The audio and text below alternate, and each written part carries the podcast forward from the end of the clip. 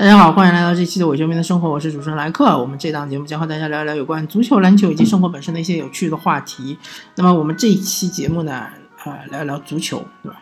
呃，很久没有好好的聊足球了啊，我们聊一个比较有意思的话题，就是聊德甲联赛。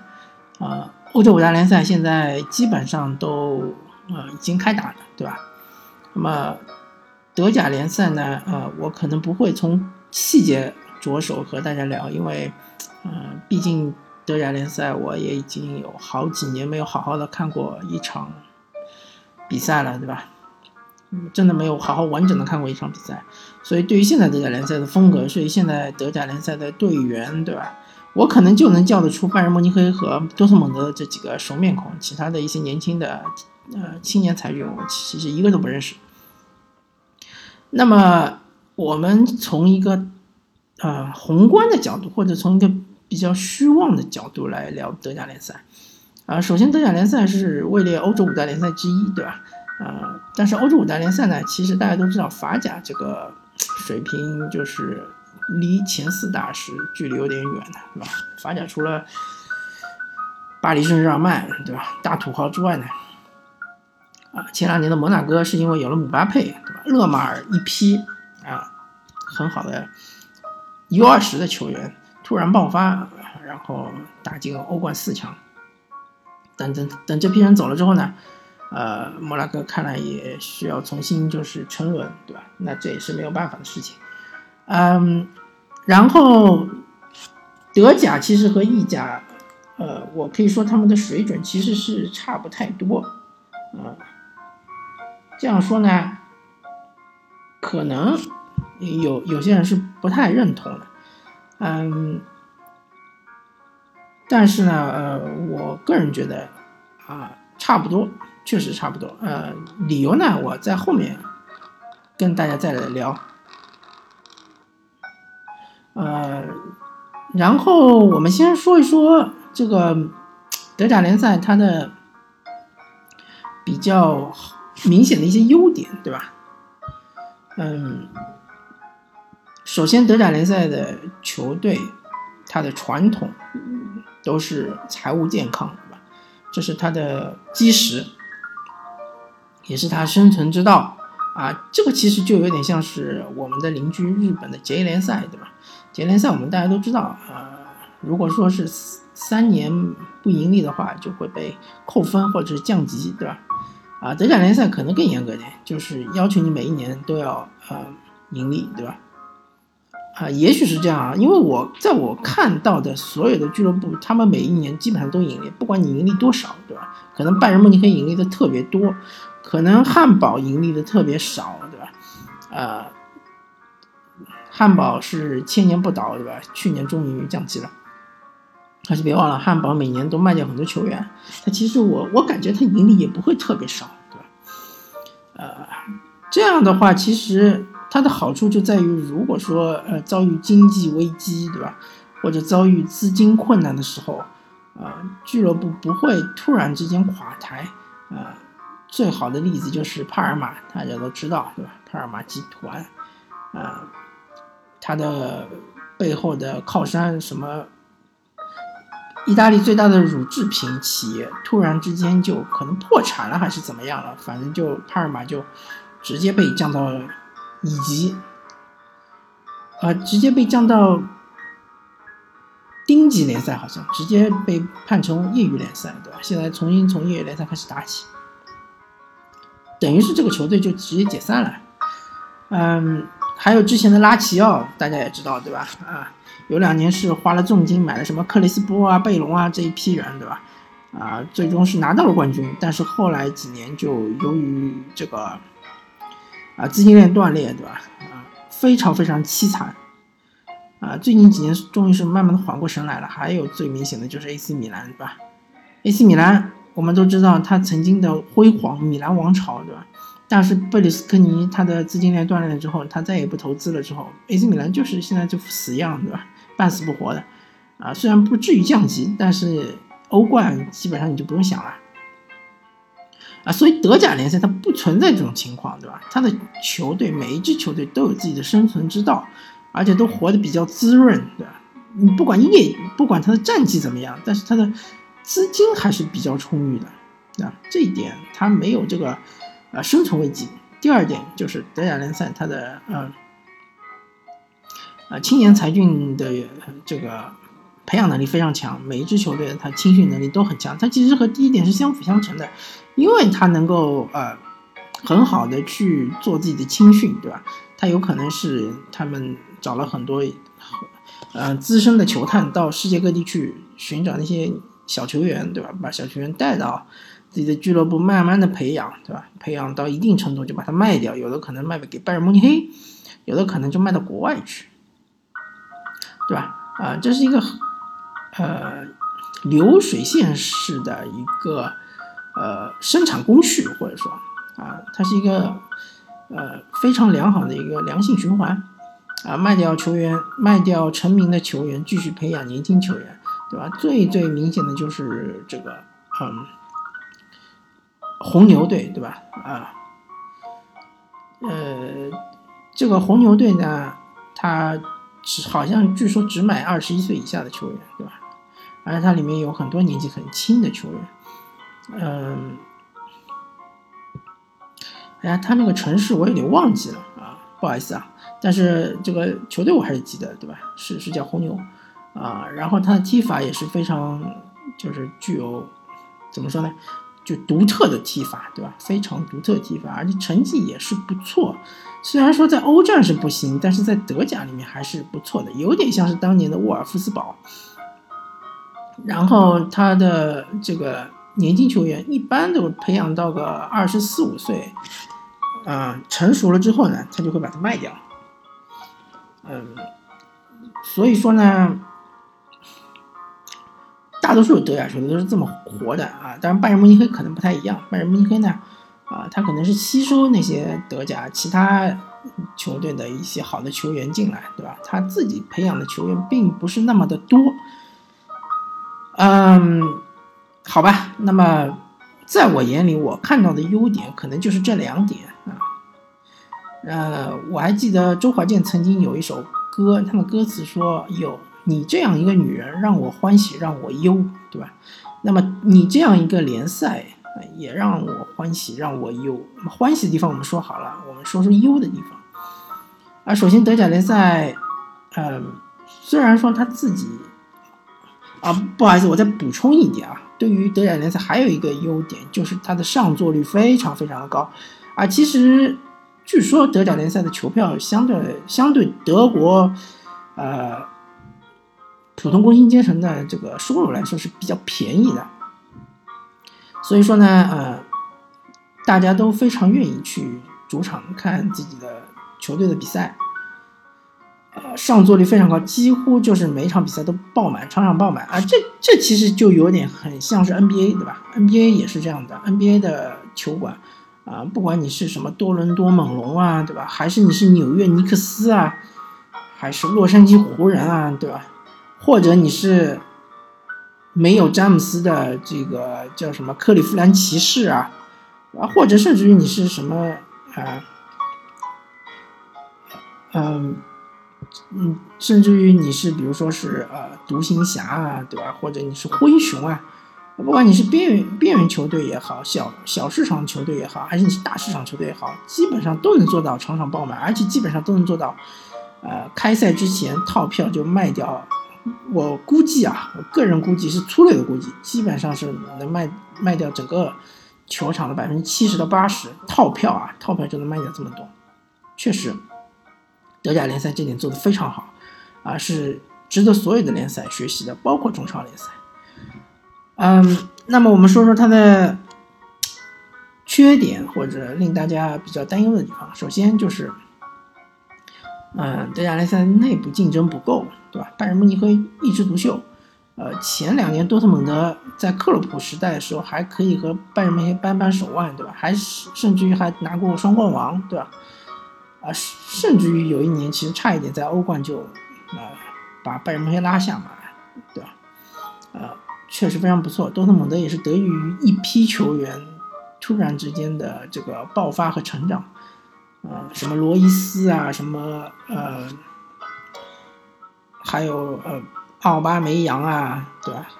还有大家别忘了，莱万多夫斯基也是从多特蒙德转去拜仁慕尼黑的，对吧？莱万也当然也是在多特蒙德，巴里奥斯啊，呃，还有什么，呃，呃，格策啊，对吧？香川真司啊，对吧？还有，嗯，嗯，当时还有个土耳其的中场啊，哎呀，有点不记得了，呃，反正就是真有一有那么一批球员爆发了，啊，但是这种机会是可遇不可求的。而拜仁慕尼黑他其实他有一个很强的地方，就是他只能收集整个德甲联赛的精华，对吧？最好的球员都会向往去拜仁慕尼黑，呃。拜仁慕尼黑也能够很以很低的价格、很低廉的价格、很低的成本去获得这些球员，对吧？这非常了不起的啊，也是得天独厚的，没有其他的球队能够这样做。我记得再往前倒的话，嗯，可能十年前啊，沙尔克零四曾经想要挑战拜仁慕尼黑的地位，但是他虽然花了很多钱，他很有钱，有段时间，对吧？但是他并没有买到特别特别好的球员，他也并没有。啊，拿到欧拿到这个德甲冠军，对吧？嗯，这就会导致一个情况，就是在整个欧冠联赛或者欧洲赛场上，除了拜仁慕尼黑之外，其他的球队它缺乏这个竞争力。呃，当然你往回倒的话，曾经有一段时间德甲也是非常具有统治力的，对吧？呃，他们的顶点就是在于多特蒙德和拜仁慕尼黑会师欧冠决赛。啊，那一年我记得没错的话，多特蒙德是半决赛屠杀皇家马德里，对吧？七两回合七比零，好像，拜仁啊，好像是拜仁慕尼黑两回合七比零赢了巴塞罗那，反正就是两队是在半决赛分别这个大胜皇家马德里和大胜巴塞罗那，震惊全世界啊，特别厉害啊！然后从那。年开始，他们就盛极而衰，就开始衰落了，对吧？啊，除了拜仁拜仁慕尼黑还曾经进过欧冠四强之外，也仅仅是四强啊，四强就是他们的顶点了。呃，多特蒙德基本上好像也进过一次四强，后来就啊，基本上也就是出现的这样一个水平。而除了这两支球队之外，什么沙尔克零四啊，什么呃红牛啊，什么呃呃沃尔夫斯堡啊，对吧？什么呃，还有什么球队啊？呃，都进过欧冠，但是基本上出线都很困难，对吧？更不要说欧联杯那些球队了，基本上也没什么机会。那么这对于整个德甲来说是一个嗯不好的消息，因为他们的积分将会被意甲超过。为什么这么说呢？因为啊，最近几年大家都看到了，首先尤文图斯的战绩在欧冠战绩是远远远好于拜仁慕尼黑，尤文已经进过两次决赛了，对吧？拜仁慕尼黑。你要追溯到很早很早之前拿过一次三冠王，后来就再也没进过决赛。而尤文图斯进过两次决赛，虽然说都败给了皇家马德里，对吧？啊，不是一次，应该是败给了巴塞罗那，一次败给了皇家马德里。啊，但是不管怎么说，尤文图斯的作为意甲班霸的这个欧战战绩还是强于拜仁慕尼黑。同时，呃，罗马队的战绩最近几年也是非常不错的，上是呃。上个赛季是打进四强，对吧？之前好像也打进过一次八强，所以说，呃，意甲即将迎来大爆发，而啊，德甲的分数，欧战分数将会被意甲反超，反超了之后呢，带来的坏处就是德甲的欧冠名额将从呃四个减少为三个，对吧？嗯，欧联名名额相对来说也会减少，是吧？啊，就等于是，嗯，德甲整体的水平在整个欧洲就就等于是降格了。嗯，还有一点就是有一个隐忧，就是说，虽然说德甲的青训搞得非常不错，对吧？非常好，确实这点要承认。但是有没有一种可能说，德甲将会成为？以前的荷甲呢，对吧？因为大家都知道，其实二十年前或者说再早一点啊，三十年前啊，应该就是二十年前。二十年前，对，九十年代末的时候，荷甲的青训非常强，对吧？整支荷兰国家队，呃，一半以上的球员都是在荷甲的。然后那个时候，这个也是阿贾克斯鼎盛的时候，拿过好几次欧冠，对吧？嗯，阿因霍恩也很强，因为阿因霍恩他有谁呢？有罗纳尔多，对吧？罗纳尔多这样的球员愿意去荷甲踢球，就证明荷甲其实是有竞争力的，对吧？非常不错的。费耶诺德也有很强的球员，对吧？这三巨头组成了荷甲联赛的呃整个基石，对吧？但现在我们再看看荷甲联赛，已经成为一个不入流的联赛，呃，好稍微好一点球球员都不愿意去荷甲联赛，对吧？呃，荷甲联赛甚至于它的名望声望就甚至于低于土超联赛和葡超联赛了，对吧？嗯，所以德甲会不会步荷甲的后尘呢？我不知道，对吧？但是我觉得是有忧患的，呃。也许德甲不会成为荷甲，对吧？但也许德甲的其他球队会成为和荷甲联赛的球队一样的水平，而拜仁慕尼黑一枝独秀，对吧？他把所有球队的精华都吸干了之后，他还是能够在欧冠，比如说能够打进四强，或者最起码能打进八强。但是其他球队呢，对吧？其他球队还有竞争力吗？其他球队只能窝里横了。嗯，其实还有一点的忧隐忧就是，嗯，我们知道，呃，德甲的球队他都是这个，就像我之前说过的，他都是，嗯，不喜欢负债经营，对吧？他其实这一点有点像是我们中国人，他喜欢存款，啊，他不喜欢这个，嗯，比如说刷信用卡。或者是呃背负债务，对吧？当然，现在中国人也其实也习惯于这个提前消费了。呃，它其实就相当于两个公司，它和英超比起来啊，英超很多球球队都是其实都是那个呃负债经营的，它和英超比起来呢，就有点像是英超就有点像是上市上市公司，而这个德甲联赛呢。它就有点像是非上市公司，那么上市公司呢，它就可以融资，对吧？它就可以有很好的渠道啊，所谓的二级市场可以融资，而非上市公司呢，啊，它融资的渠道就比较小，比较少，对吧？所以说，呃，英超球队它能买到超级大牌的外援，而德甲联赛就算是你拜仁慕尼黑，你也买不到 C 罗，你也买不到梅西，对吧？可能 C 罗和梅西是两个特例，那么我们不说，呃，你可能能买到最大牌的球员也就 J 罗了，对吧？如果你想买贝尔，你们能买得到吗？我觉得买不到。如果你想买博格巴，你能买得到吗？我觉得也买不到。你想买姆巴佩呢，也一样，对吧？内马尔呢，也没戏，对吧？呃，所以说。除非德甲联赛它会不断的涌现出一些世界级的顶级的球星，对吧？然后它可能的趋势就是逐渐逐渐的呃去到拜仁慕尼黑，对吧？而且它要不断持续十几年、二十年如一日的不断的涌现这些超级球星，他们的水准起码起码要相当于是啊，我想一下，嗯，起码要相当于。这个博格巴或者姆巴佩这样的水平，对吧？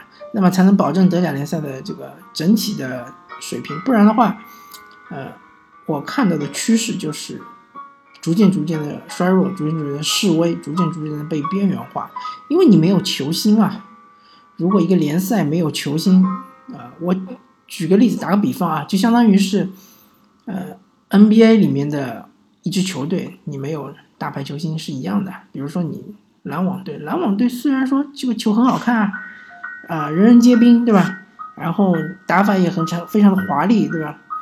啊，而且他又是个大市场球队，对吧？虽然说成绩一般啊，但也算是个大市场球队，而且盈利也不错，对吧？看的人也很多。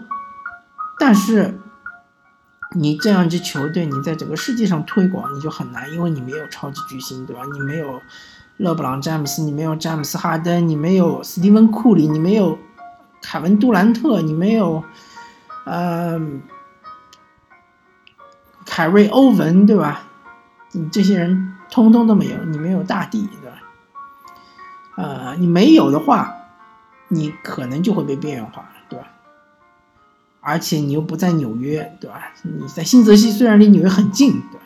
如果你在纽约，当然你也可以吸引很多目光，对吧？但你不在纽约，你也不在洛杉矶，所以德甲呢是一个非常务实的联赛，但是呢，它因为缺少星光，所以逐渐逐渐真的就会被边缘化。真的，呃，不管从呃世界范围的转播权的这个推广，对吧？或者是采购也好，呃，对于整个世界的这个。整个联赛对于呃其其他国家球迷的这种推广也好，确实是不利的。嗯，我也不知道有什么办法能够解决这个这些问题。我说的这些问题，因为它是矛盾的，因为它和它的前面前面的优点是矛盾的。如果你没有那些优点，那你也没有这些问题。但是如果你要保持那些优点，你必然会有现在这些问题。你又要做到呃收支平衡，又要做到每年盈利，你又要做到年年买大牌球星，确实是不太可能。嗯，所以我看到的趋势就是，呃，也许也许德甲联赛会慢慢的枯萎，对吧？啊，也许这是一个比较悲观的结论，好吧？啊，感谢大家收听这一期的我球迷的生活，我是主持人莱克，我们下期再见，拜拜。